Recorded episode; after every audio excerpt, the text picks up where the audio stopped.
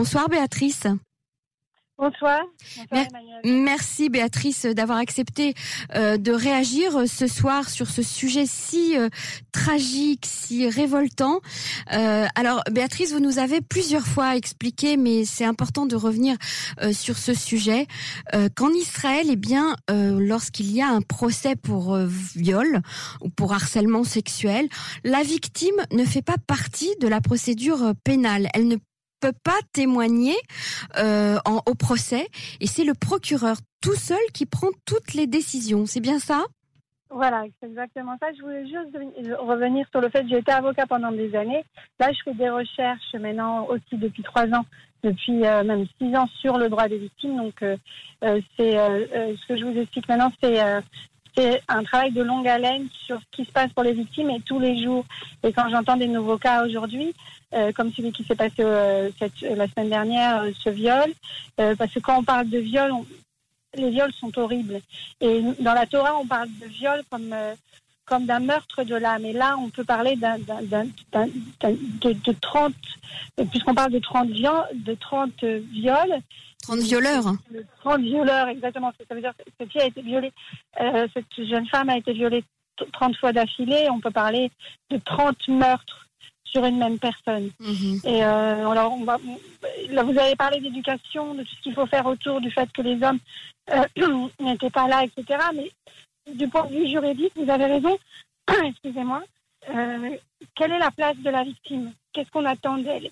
C'est vrai qu'en Israël. C'est ça, c'est qu'aujourd'hui, on va, on va en entendre parler un petit peu durant l'enquête. D'abord, voilà, ce qu'il faut comprendre d'abord aujourd'hui, pour, euh, il faut comprendre qu'on n'est pas du tout à la phase du procès. Vous avez parlé de plein de revendications des gens dans la rue, euh, on entend aussi dans la presse, on voit un peu ce qui va se passer. Euh, le, par exemple, aujourd'hui, le maire de, de a dit que j'espère qu'ils iront 30 ans en prison, etc. Mhm. Pour l'instant, on est, on est, on est, on est sur sur des mots. Et mais on est on, on, est juste pendant l'enquête. Alors c'est vrai que là, la victime est protégée, euh, euh, les policiers font charmant très attention à ce qui, comment ils l'interrogent, en, en, tout cas j'espère, mais euh, ce qu'il faut savoir, c'est que c'est qu'elle n'est pas représentée tout d'abord parce qu'elle n'est pas partie. les parties en Israël, c'est l'État et l'accusé. C'est ça. C'est l'État qui accuse en fait, mais il n'y a pas le, la victime n'est pas représentée ni par un avocat, ni elle ne peut même pas témoigner à la barre. Hein. Alors, on n'est pas, pour l'instant, on n'est pas à la, à la barre. Euh, ce qui va se passer en général, euh, en général, alors euh, aujourd'hui, on peut penser, les gens pensent qu'ils vont terminer leur vie en prison. Les, je ne sais pas ce qui va se passer, je ne prédis pas ce qui va se passer pour ce cas-là, mais les faits sont, les, les chiffres sont clairs. Mhm. Vous les avez rappelés. en 1900, en 2018, 82% des plaintes ont été fermées. C'est ça. Euh, euh, ont été fermés par le procureur. Alors il y a des cas qui vont à la police et des cas qui vont chez le procureur.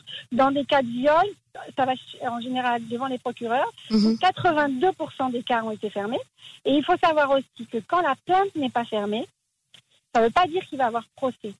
Ah oui. que dans plus de 85% des cas devant le procureur, il n'y aura pas de procès, puisque les procureurs vont essayer de s'arranger avec l'avocat euh, avec l'avocat des accusés pour arriver à ce qu'on appelle en hébreu des esdertium.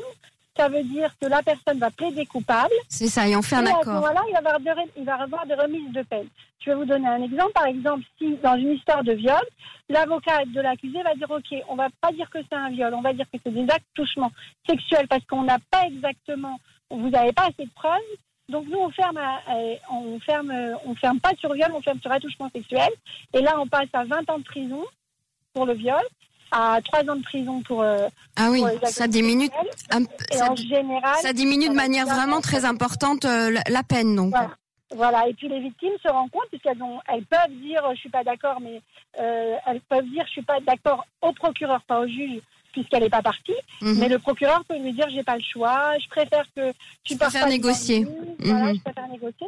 Et là, elle pourra dire non, je suis pas d'accord. Ce qui s'est passé aussi dans le cas de euh, le cas célèbre du, du président Kassab, puisqu'il y a eu, euh, au départ, Esbertine, il y a eu un, accord, les, les, les, les, victimes se sont plaintes, et finalement, elles n'ont pas eu la, la, la, parole dans ce cas-là. Je ne vais pas rentrer dans le Vous parlez du dossier 4 SAV, hein, du président de l'État, d'accord. Voilà, là, je vais pas rentrer parce qu'il est trop compliqué, mais c'était un exemple pour vous dire que la, victime n'a pas le droit à la parole. Alors, est-ce que, euh, est-ce qu'on peut revenir sur l'affaire euh, de, de, Chypre? Est-ce que vous pensez que, que c'est un peu la, ça peut être la même situation, c'est-à-dire que le cas peut se retourner contre la victime? Est-ce qu'on peut éventuellement penser que le dossier sera, sera fermé malgré que ce soit un, une affaire euh, terrible, un, crime terrible. Alors, on ne peut pas seulement savoir parce qu'en général, des viols, euh, c'est bon, là, il y avait des caméras apparemment, mais en général, c'est une personne avec une autre personne, donc c'est euh, une version comme une autre. Il y a une version, une personne a un avocat, quand l'autre personne n'a pas d'avocat, il a le procureur, mais le procureur ne représente pas puisqu'il représente l'État et pas la victime. Donc là, euh, ça dépend, euh, ça dépend de la volonté du procureur en vérité.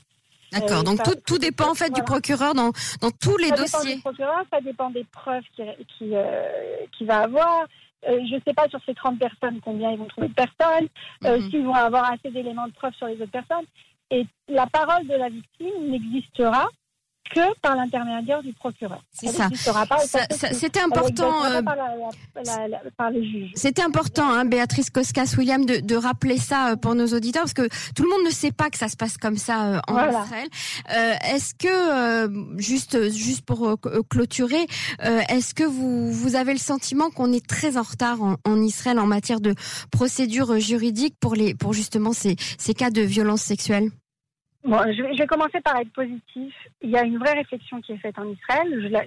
J'en fais partie puisque je, je, fais des recherches sur ça avec une équipe à l'université de bar Mais euh, alors, il y a eu un rapport. Euh, il y a eu des gens qui se sont réunis, des avocats, des, des procureurs, euh, des juges, qui mhm. se sont réunis à la Knesset pendant plus de six mois pour parler du sort des victimes, pour pour voir comment on peut les aider. Et il y a un rapport qui est sorti qui s'appelle le rapport Berliner Berliner est une juge de la Cour d'assises israélienne et euh, qui, a, qui a remis son rapport au mois de janvier 2020, donc c'est tout nouveau. Et euh, d'un côté, il y a des, des, avancées qui ont été faites, puisque là, il parle de créer un tribunal, euh, un tribunal spécialisé pour les agressions sexuelles et pour les viols, ah oui. qui, qui, qui, qui, prend un peu, qui s'inspire de, de des, tribunaux, je crois, a un tribunal en Afrique du Sud qui, euh, c'est bien, donc il y a une avancée, on va dire. Hein. Très par Contre, par contre, euh, on, on, reste par rapport à, à le fait euh, la possibilité pour elle d'être de, de, d'être partie d'un statut, on est très loin de, de ce point-là, puisque là, même le titre est, euh, peut être critiqué puisqu'on ne parle pas de représentation de la victime ou de statut de la victime, on parle du traitement de la victime. Alors, euh, traitement ah oui. en hébreu, mhm. euh, ça a une connotation psychologique alors que là c'était une réunion de juristes. Donc traitement, ça veut dire qu'elle a besoin d'être aidée et il n'y a pas du tout. Et on rappelle dans ce rapport que la victime n'est pas partie. Donc on, reste, on stagne, on reste, on stagne de ce côté-là. Béatrice, tant que la victime n'est pas, euh, tant que la victime ne, fait pas partie euh, de cette de cette narrative juridique, euh, je pense que ça n'avancera pas. D'accord. Je voudrais juste terminer. Allez-y vite parce qu'on vous entend très mal, Béatrice. Excusez-moi. Il y a une, il y a une étude, il y a une étude qui a été faite par, par à l'université de Bar-Ilan euh, justement sur euh, comment les victimes vont à la justice et elle explique qu'elle préfère aller sur les réseaux sociaux que d'aller devant la justice. Ah oui. Donc là, ça montre bien mhm. que... Aujourd'hui, c'est le jugement populaire. Hein. voilà, c'est le jugement populaire. il faut rendre à la justice euh, son pouvoir et je pense qu'en renforçant la place des victimes, on arriverait à, faire changer les choses. Très bien. Béatrice Koskas, William, je vous remercie beaucoup pour votre intervention. Au, revoir. Bonne soirée. Au revoir.